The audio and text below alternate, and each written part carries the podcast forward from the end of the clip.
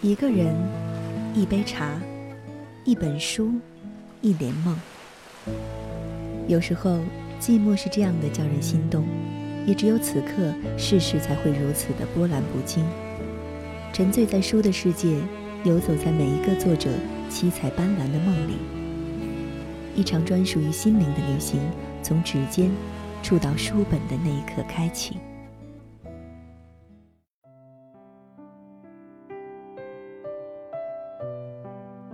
您现在收听到的是由喜马拉雅与静听有声工作室联合制作、独家播出的晚安书房节目，我是静听 FM 主播佳琪。我们不时的生活在谎言当中，在怀疑与确信中游离。德国作家本哈德·施林克所著的短篇小说集《夏日谎言》，围绕“谎言”这个关键词，书写了七个哀伤的小故事。这七篇小说并非全部都是爱情故事，但除了写父子关系的那一篇，其他故事中的谎言都与爱情有关。各种各样的爱情，新邂逅的爱情，多年之后重新还魂的爱情，未婚男女间纯洁的爱情，中年人的婚外情，老夫妻之间突然萌发的难以适应的新爱情等等。所有这些爱情都制造出了一些撒谎的骗子，或是沉默不语的人。他们欺骗自己亲密的伴侣，同时欺骗自己，最后自食其果。本书的作者本哈德·施林克，曾在州宪法法院做法官，也曾在波恩和法兰克福两地出任过两所大学的法学教授。他的作家生涯是从写侦探小说开始的。使他获得盛名的是出版于1995年的《朗读者》，由好莱坞改编、大明星凯特·温斯莱特主演的同名电影，帮助他在世界上获得巨大的声誉。施林克的小说总是有一种深情款款的气质，无论是爱、恨、背叛，还是某种说不出名的复杂感受，都来自角色内心的深处，长久的。无法磨灭。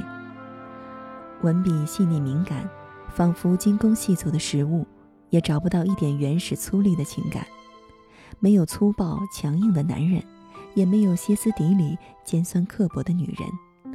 男女和谐相处，分手分得理智，从不损伤对方的尊严，更不以放弃尊严为代价换取利益。这些小说描写了一群自食其果的人们。不过，大多数人所食的果实并非全是苦涩的，算不上教训，也不是道德的小说。这些果实是那些可以品出生活味道的人生处境。角色从自己播种的果实中悟出人生的得失，读者从他们的得失中品到生活的味道。七篇小说蕴含着七种复杂的味道，但每一种里面都不会缺少内疚、懊悔。和失意，也许这就是施林克自己偏爱的生活底味吧。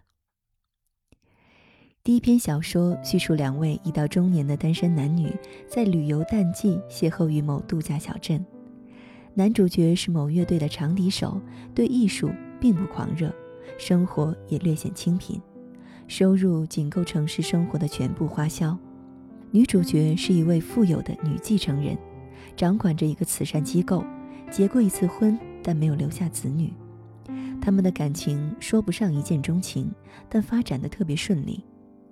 男主角对女主角的第一印象是下巴过于方正，比自己以前交往的女人都有男孩子气。但他对感情的敏锐回应立刻就征服了他。当他说：“我等你已经好长时间了。”他立刻就明白了自己一直在寻找的是什么。女主角把自己的一切都讲给他听，包括第一次婚姻生活的全部不快，但男主角却隐瞒了自己生活的细节，因为太卑微而羞于启齿。尽管囊中羞涩，他仍为他们第一次超市购物买了单，这一下子花掉了他下个月的全部开支。到他们分别时，他的信用卡已经严重透支了。回到自己租住的街区，他发现原来的生活已经变成废墟，难以忍受。不仅因为没钱，而且因为不值得再投入。他就像一个被遗弃的钉子，被钉在原处。故事在他回顾旧生活和憧憬新生活的恍惚之中结束了，像一个带着裂纹的音叉。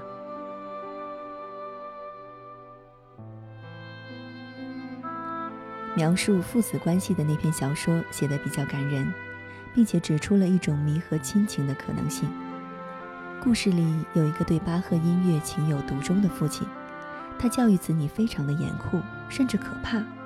他会把儿子心爱的小猫从钢琴上一下子扫下去。成年后的儿子与步入老年的父亲已非常的疏远。一部父女和解的好莱坞电影对儿子有所触动，于是他便邀请父亲一起参加吕根岛举行的巴赫音乐节。一路上，尽管他强烈的想与父亲达成和解，但是他们之间还是有太多的沉默，太多的矜持。他们避免谈论曾经的分歧和伤人的回忆。正当这对父子的关系走入迷途时，一场暴雨将他们阻截在一座大桥之下。暴雨和 CD 里播放的巴赫圣歌使父子俩同时潸然泪下。巴赫的音乐此时填满了他们情感的所有空隙，他们之间的裂缝就这样被完完全全的弥合了。从这两个小说可以大致领略到施林克温文尔雅的艺术风格。小说的关键情节曲折有序，但并没有刻意的使其凸显出来，更没有像古典戏剧一样表现为剧烈的冲突。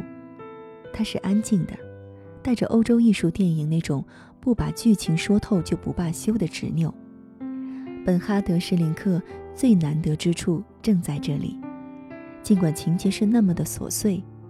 但是小说仍然有着强大的张力，并赋予其精巧的结构。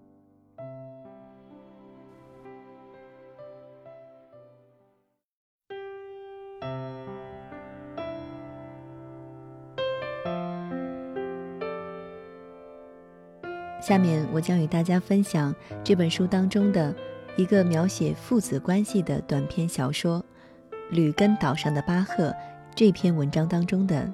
一个节选。回家的路上，并没有完全沉默一路。有时高速公路上会出现一块指示牌，上面的风景名胜勾起了父亲的一段回忆，或让他想起了一段训诫。有时交通台会自动切进来报告路况，艰难蠕动的交通，高速公路上的一匹马。父亲听后断定，他们的道路没有受到影响。或者，父亲发现他经过加油站放慢了速度，于是问他是不是要加油。他回答说，他在考虑是应当在这个还是下一个加油站加油。或者他问父亲要不要喝咖啡、吃午饭，或者把椅背调低一点睡一会儿。他对父亲周到、客气、礼貌，他表现出的姿态仿佛他对父亲心存感激。但是他对父亲心中没有感激，父亲冷淡、遥远。他在考虑明天的报纸会有什么消息在等着他，他考虑通栏的标题、头版的照片，考虑下周应当交稿的那篇改革赡养权的长文。父亲会不会用他的回忆、训诫、断言或者提问来试图和他交谈？不，他不会，他依然沉默。依旧寡言。距离父亲下车还有一个小时的路程时，他们赶上了阵雨。他不断调快雨刮器的速度，但最终还是敌不过大雨。在一座桥下，他把车开到路边，停在路肩上，周围只能听到雨水拍打汽车的声音，和别的汽车驶过时轮胎发出的声音。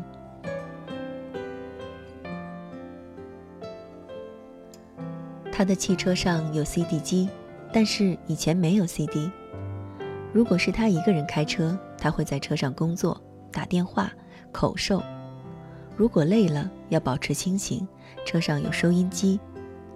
昨天听了音乐会后，他买了一张巴赫圣歌的合唱 CD，他把它放进播放机里，音乐的甜美再次感动了他，他甚至还听出了部分的歌词：“你是我的，因为我抓住了你，不愿把你从我的心中放走。”以前，当他爱妻子，而且知道妻子也爱他的时候，虽然他说不出这样的话，但是他的确有这样的感受。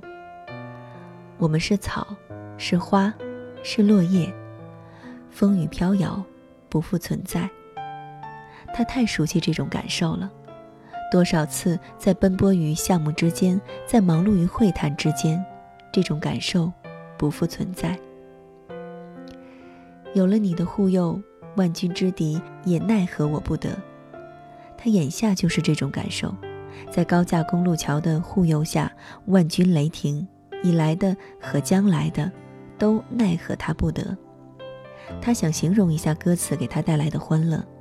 他侧眼朝父亲看去，父亲和往常一样，身体笔直，两腿交叉，双臂放在扶手上，两只手耷拉着在扶手的前面，两行泪水已是潸然泪下。刚开始，他的目光无法离开老泪纵横的父亲，但是接下来，他觉得这样有些咄咄逼人。于是扭转目光，看着外面哗哗的雨水。父亲是不是也在看外面哗哗的雨水？看雨水，看道路，看下桥后在积水中行驶、被雨水扑打、水花四溅的汽车？或者，一切都消失在了父亲朦胧泪眼之中？消失的不仅有雨水、道路和汽车。而且还有一切在时空上乱了阵脚的东西。他是不是因为孩子们的变化、迷惘和追求而伤透了心，再也不想看到他们了呢？可惜呀，他们将来会长大。这是父亲在母亲七十岁生日那一天，第一次见到两岁的双胞胎外孙时，对女儿说的话。他们待在桥下，一直等到雨停。一直等到音乐放完，父亲用手帕擦去眼泪，再将手帕折叠整齐。他朝儿子笑了笑。我想，我们可以走了。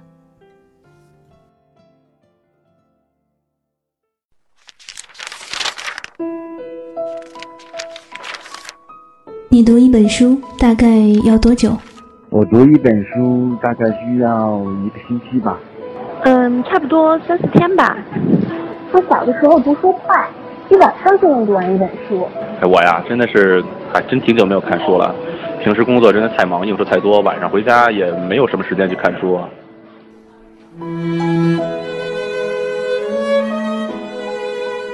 一本书到底要读多久？午夜睡前的床边。拥挤的地铁街头，翻开一本书。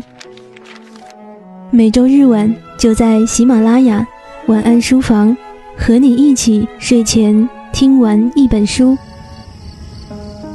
享受一段悠然的小时光。本节目由喜马拉雅网与静听有声工作室联合制作播出。静听观点。不止文艺。